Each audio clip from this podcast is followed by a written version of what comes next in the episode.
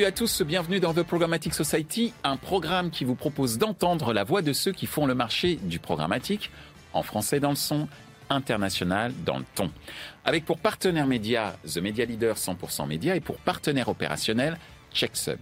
Ce contenu est accessible également en podcast sur les principales plateformes d'écoute. Aujourd'hui, nous avons une émission très spéciale consacrée au fameux baromètre du programmatique pour le premier semestre 2023.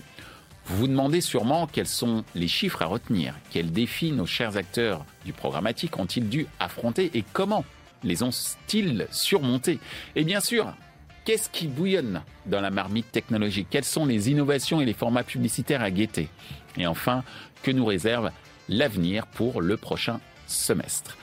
Pour répondre à toutes ces questions brûlantes, nous sommes honorés d'accueillir un expert en la matière, Philippe Ramsel, membre de la commission programmatique de l'Alliance digitale. Allez, sans plus attendre, lançons-nous dans cet océan de découverte programmatique. Bonjour Philippe. Bonjour Michel. Alors, euh, tu viens ici en tant que président de la commission programmatique de l'Alliance digitale.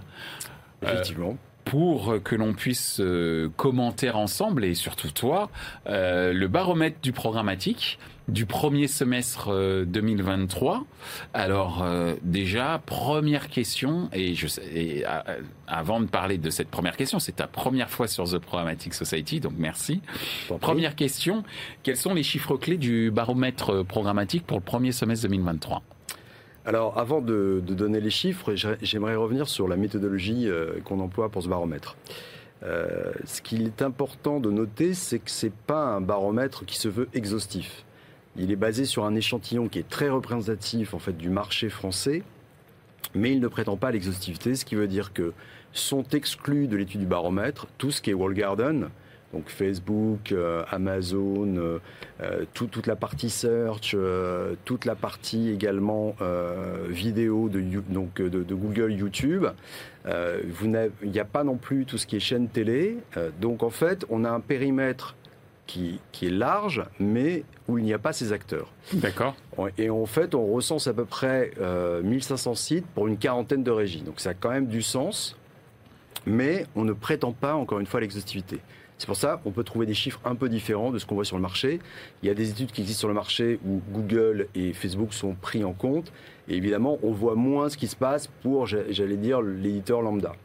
Euh, donc, l'information qu'on utilise en fait dans euh, l'analyse, elle provient de 18 SSP qui sont branchés à la société Atomic. Donc Atomic, qui est une société qui nous permet de collecter les données hmm. et les analyser. D'accord. Donc euh, voilà, donc le, le, périmètre est le suivant. Ensuite, euh, quels sont les chiffres clés? Alors les chiffres clés, euh, on a décomposé en fait notre analyse entre le display, la vidéo, donc la vidéo c'est outstream, mainstream, mmh. tout ce qui a trait à la native, donc native on va voir texte plus image, et également tout ce qui est audio. Et en fait ce qu'on constate, c'est que sur la partie qu'on va qualifier de display, donc le display reprend tous les formats un peu classiques, euh, mégaban, rectangle, euh, habillage, on est à moins 12%. Donc c'est une baisse très sensible, euh, sachant qu'on est également à moins 12% en termes d'ICPM. Donc on a une baisse des revenus et une baisse en fait du, CPM, du prix acheté si on regarde ce qui se passe sur la vidéo, même la vidéo qui est un format en fait très attractif est en baisse parce que la vidéo est en baisse de moins 6% avec une baisse du CPM de l'ordre de 22% alors que les, impressions augmentent de 20%. Donc en fait, là aussi, on voit qu'il y a moins de demandes. Les éditeurs ont créé de la vidéo et finalement, il y a moins de demandes à un moment donné.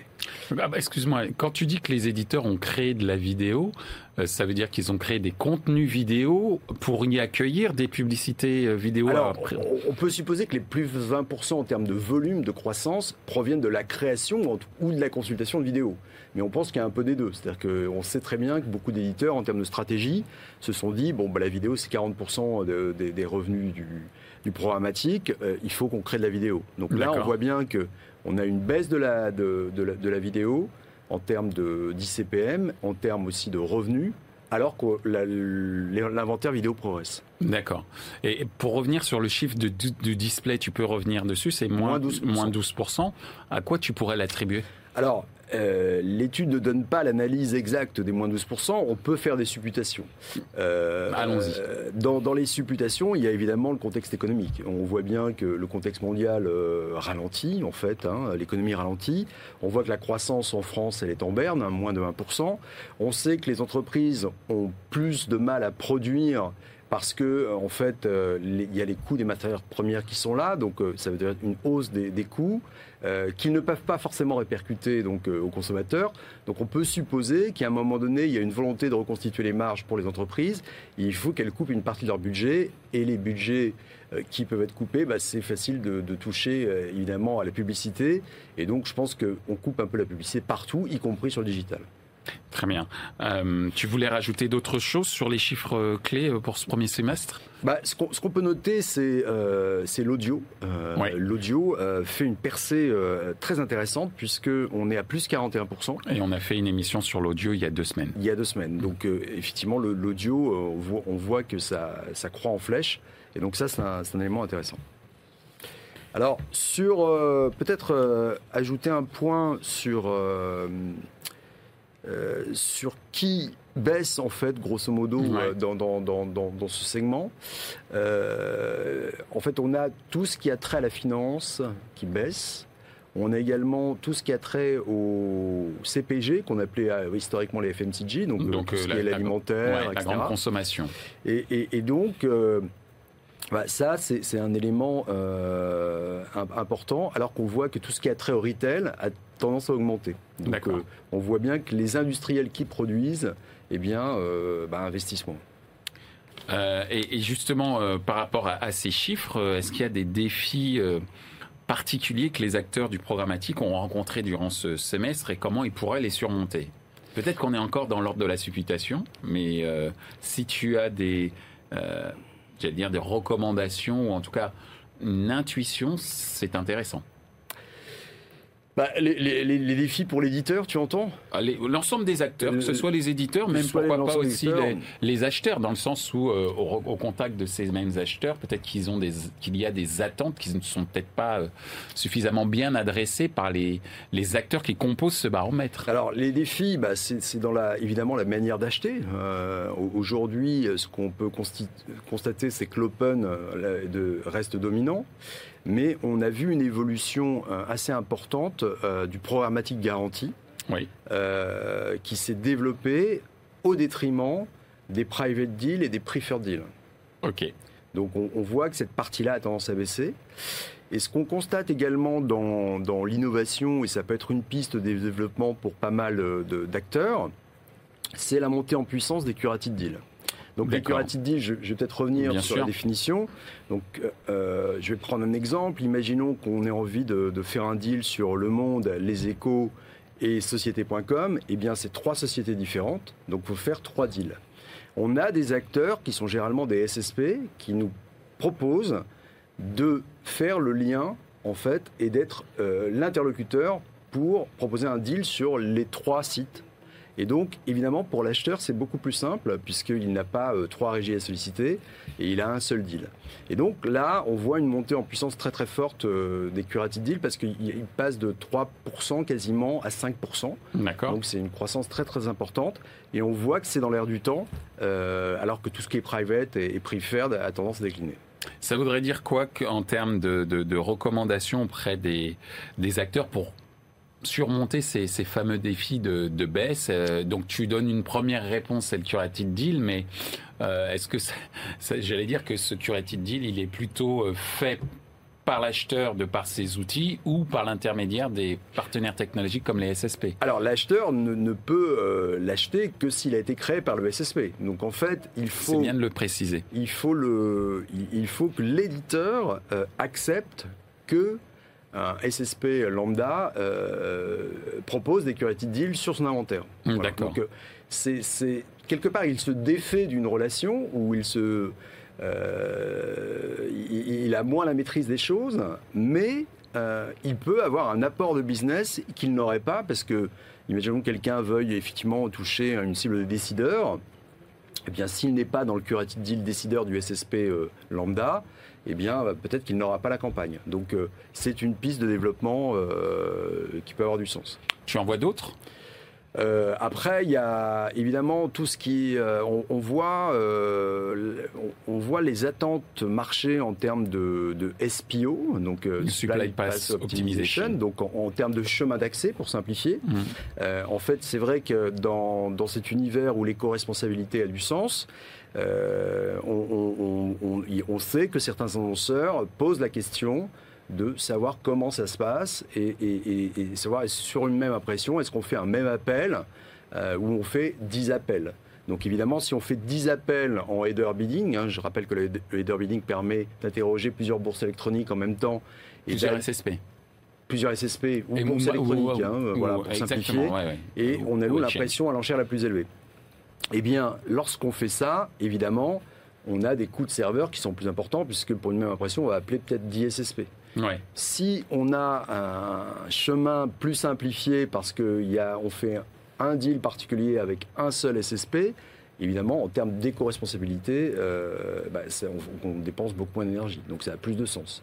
Donc ça, c'est une piste de développement aussi euh, pour les acheteurs comme pour les vendeurs, euh, de, se dire on, va vers un SPO simplifié. Alors justement, on a parlé euh, des euh, différents défis qu'ont rencontrés pendant ce semestre les, acteurs, et ça nous a fait pivoter de plus en plus vers les aspects technologiques, hein, puisqu'on a évoqué le SPO, les SSP, les, DSP. Euh, est-ce qu'il y a des innovations, justement, en restant sur cet aspect technologique, est-ce qu'il y a des innovations technologiques ou des formats publicitaires émergents qu'il faudrait surveiller? Il y a évidemment le DOH euh, qui n'est pas mesuré par l'étude. Donc je rappelle que le DOH est pour euh, l'extérieur, enfin le digital out of home. Voilà, c'est les écrans digitaux extérieurs mmh. qui sont pilotés aujourd'hui en programmatique. Euh, mais pour le coup, l'étude ne, les mesure pas pour le moment. Donc ça, c'est une roadmap qu'on pourrait avoir pour 2024. Il y a évidemment l'audio que j'évoquais, avec la montée en puissance du podcast. C'est-à-dire qu'on peut se dire qu'à une époque, euh, les éditeurs voulaient absolument euh, faire de la vidéo. Euh, aujourd'hui, on sait que le podcast, le CPM du podcast, il est plus élevé que celui de la vidéo en moyenne. Et selon toi, c'est logique ou pas?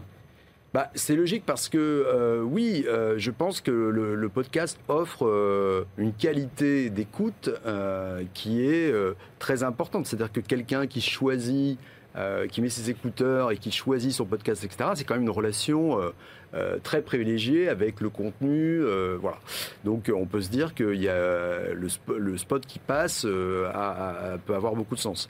Donc et puis il y a aussi une part de rareté qui, qui joue sur le prix, puisqu'aujourd'hui il n'y a, pas un, inventaire de podcast qui est, qui est, au niveau de la vidéo, par exemple. Donc, mais ça commence à se développer fortement. Et on peut se dire que les éditeurs qui ont créé beaucoup de contenu vidéo euh, peuvent songer désormais à créer du contenu audio. C'est sans doute une piste de développement importante. Est-ce que tu vois d'autres formats euh, publicitaires émerger euh, On a parlé de l'audio, on a parlé du fait qu'il y avait une émergence des, du gré à gré. Est-ce que ça veut dire qu'aujourd'hui, il y a une sorte de retour en force de ce qu'on appelait il y a une époque les opérations spéciales. Et est-ce que ces opérations spéciales peuvent être gérées via euh, le programmatique Alors là, dans, les formats que j'ai évoqués, je parle pas d'opérations spéciales. Hein. Ouais, non, mais je pose. Euh, tout, ça est, euh, est, achetable en programmatique. Alors, le développement des opérations spéciales, euh, je pense qu'elle pèse 10% du marché, mais l'étude ne, ne, les prend pas en compte. C'est-à-dire qu'aujourd'hui, l'étude, elle, elle, prend en compte essentiellement les formats euh, qu'on va dire standards, euh, classiques, qui, soient, qui sont opérables sur de multiples sites en manière, de manière programmatique. Exactement. Est-ce que on pourrait faire une sorte de de prévision, anticipation sur ce qui pourrait se passer sur le second semestre 2023 Alors, euh, on n'a pas donné les chiffres de, T3, euh, mais on a déjà les premiers chiffres. Euh, et la tendance n'est pas à la remontée des, des, investissements. Pas de remontada. Pas, pas de remontada sur, sur T3. Q4, c'est encore loin, même si ça arrive très vite. Donc on sait que Q4 généralement représente 40% du business. Donc effectivement, c'est crucial. Euh, il y a l'effet, on peut espérer que la Coupe du Monde du rugby ait un effet bénéfique euh, sur, sur Q4. Euh, donc ça peut compenser un petit peu la conjoncture économique. Mais ce qu'on a dit tout à l'heure sur euh, le coût euh, des matières premières, euh, même s'il y a eu des fluctuations, ça reste élevé. Hein. Il, sais pas, le papier a été multiplié par deux, le pétrole reste très haut. donc il y a quand même toujours ce problème des matières premières qui coûte plus cher pour produire. Donc après l'incapacité quand même de la même manière à répercuter sur le consommateur la, hausse des prix, parce qu'on ne peut pas faire croître de 40% un prix sur un paquet de biscuits ou, sur euh, une, barquette de, ou une plaquette de chocolat, pardon. Et, euh, donc euh, on risque d'être dans un scénario très proche de ce qu'on a vécu au premier semestre. On n'a pas d'indicateur suffisamment fort aujourd'hui qui pourrait nous faire pencher la balance autrement. D'accord. Donc euh, faire une sorte de, pari sur euh, ce qui pourrait se passer euh, sur le second semestre, c'est compliqué, mais en tous les cas, on va pas voir une. Tu, ne supposes pas qu'il va y avoir une remontée, pour reprendre le terme de remontada de tout à l'heure En tout cas, sur T3, non. Sur T3, non. Peut-être que Q4, oui, mais T3, non. Ok, très bien. Bah, en tout cas, euh, merci beaucoup euh, Philippe. Est-ce qu'il y a des choses que tu souhaites relever ou rajouter par rapport à, ce que tu as pu voir sur ce baromètre euh, Je retiens la curation qui est très important. Je retiens le fait que la vidéo, bien que ce soit un, un, format qui, intéresse, ben, en tous les cas, a vu euh, une, chute, hein, si j'ai bien euh, compris, euh, au, niveau des CPM notamment, et que même les CPM sont plus faibles en vidéo qu'en audio. Hein, c'est ce que tu as évoqué tout à l'heure. Est-ce que tu vois d'autres éléments saillants qu'on n'aurait peut-être pas évoqués? Bah, Alors après, il faut pas enterrer la vidéo. Elle, reste quand même très importante hein, dans le, le, pré-roll, donc l'in-stream ou la out-stream ou l'habillage vidéo, ça, reste des, volants importants de, euh, de demande. Euh, donc c'est vrai qu'on a parlé de, des, nouveaux formats, l'audio avec, euh, le, podcast ou le DOH, mais voilà, historiquement, hein, la vidéo représente 40% du marché en valeur, ce qui est un élément très important. Merci euh, Philippe. Alors, comme tu le sais, euh, dans cette émission, nous avons un partenaire qui est The Media Leader 100% Média. Et c'est donc euh, le moment de la fameuse question 100% Média.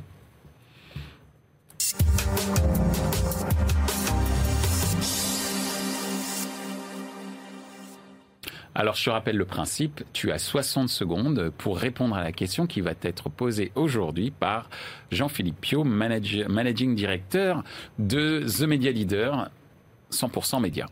Euh, Jean-Philippe, c'est à toi. Bonjour. Le dernier baromètre du programmatique publié par l'Alliance Digitale montre une évolution assez différente en fonction des leviers. Si on se place d'un point de vue plus prospectif, quels sont les leviers qui, selon vous, vont tirer leur épingle du jeu dans les années à venir? Merci. Alors attention, tu, je vais donner le top euh, chrono avant que tu répondes. T'es prêt? Je crois que t'es prêt. Allez, top chrono. Oui, bon, on l'a en partie évoqué. Euh, l'audio, euh, évidemment, on va tirer son épingle du jeu. Je pense que les podcasts, c'est pas très compliqué à produire. Et, donc, il va y avoir un volant audio très très fort. Et puis, on voit se développer quand même le DOH. Donc là, on n'est pas capable de le mesurer pour le moment. Mais euh, au-delà de la vidéo qui va rester très élevée, on peut se dire que l'audio et le DOH sont les, formats de demain, oui. Eh ben, en tout cas, merci euh, beaucoup, euh, Philippe, d'être venu pour ben, nous. Je t'en prie commenter euh, les principaux chiffres du baromètre euh, euh, programmatique du premier semestre 2023. C'était une première pour toi. J'espère que l'expérience a été, a été bonne. En tous les cas, les informations que tu nous as données ont été précieuses et ta vision sur l'évolution du marché pour le, le prochain semestre et les années à venir était également très intéressant. Donc merci à toi pour t'être déplacé jusqu'à nous. Je t'en prie. à bientôt. À bientôt. Ainsi s'achève cette émission consacrée au baromètre du programmatique. Ce contenu est accessible en podcast sur les principales plateformes d'écoute. Merci à notre partenaire média 100% Média et à notre partenaire opérationnel pour la traduction et le sous-titrage via intelligence artificielle, CheckSub.